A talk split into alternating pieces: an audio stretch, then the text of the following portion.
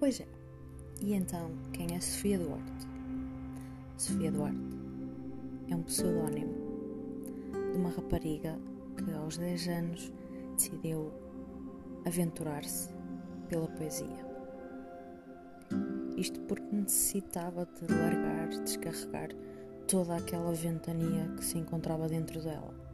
Saudade, angústia, escuridão.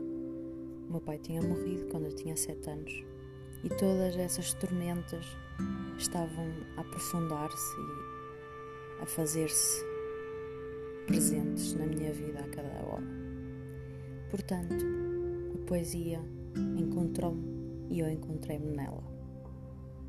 E é por isso que eu decidi fazer este podcast para tentar inspirar outras pessoas a se perderem na poesia e a deixarem todos aqueles problemas que temos diários e até nos perdermos em algo que não seja a nossa própria vida.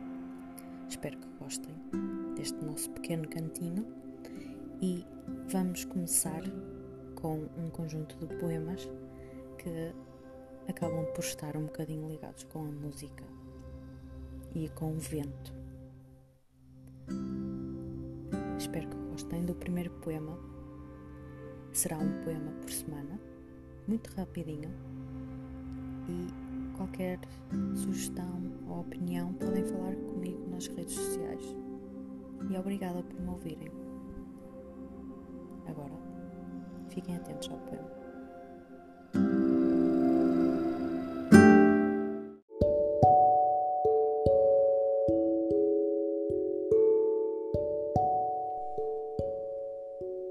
Encontrar-se perdido é a maior aventura de todas. Erguer o rosto de si mesmo, encontrar o que está além de nossos olhos e sentires, ser-se mais transcendente. Este é o décimo compasso. Pé de pé, mais um passo imaginado, fossem todos obstáculos entre linhas, tão escondidos, tão inexistentes. Volta-te da tua sombra, repela aquele ar que teus pulmões perdem sobre os seus pulmões imaginados. Quem és tu? Aquele que desenhas sobre a tua pele. Trarão teus sentidos sabores fustigados? Escuta-te diante do silêncio de ti, diz-me o que ouves. Será tudo? Será nada?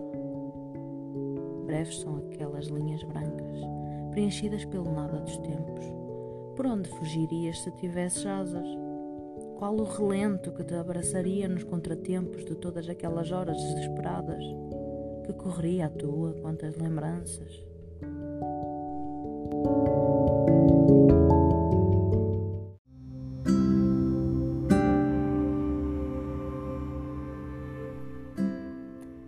É tudo por hoje. Mas não se esqueçam, na próxima quarta-feira há mais. Se vocês quiserem encontrar-me, podem ir a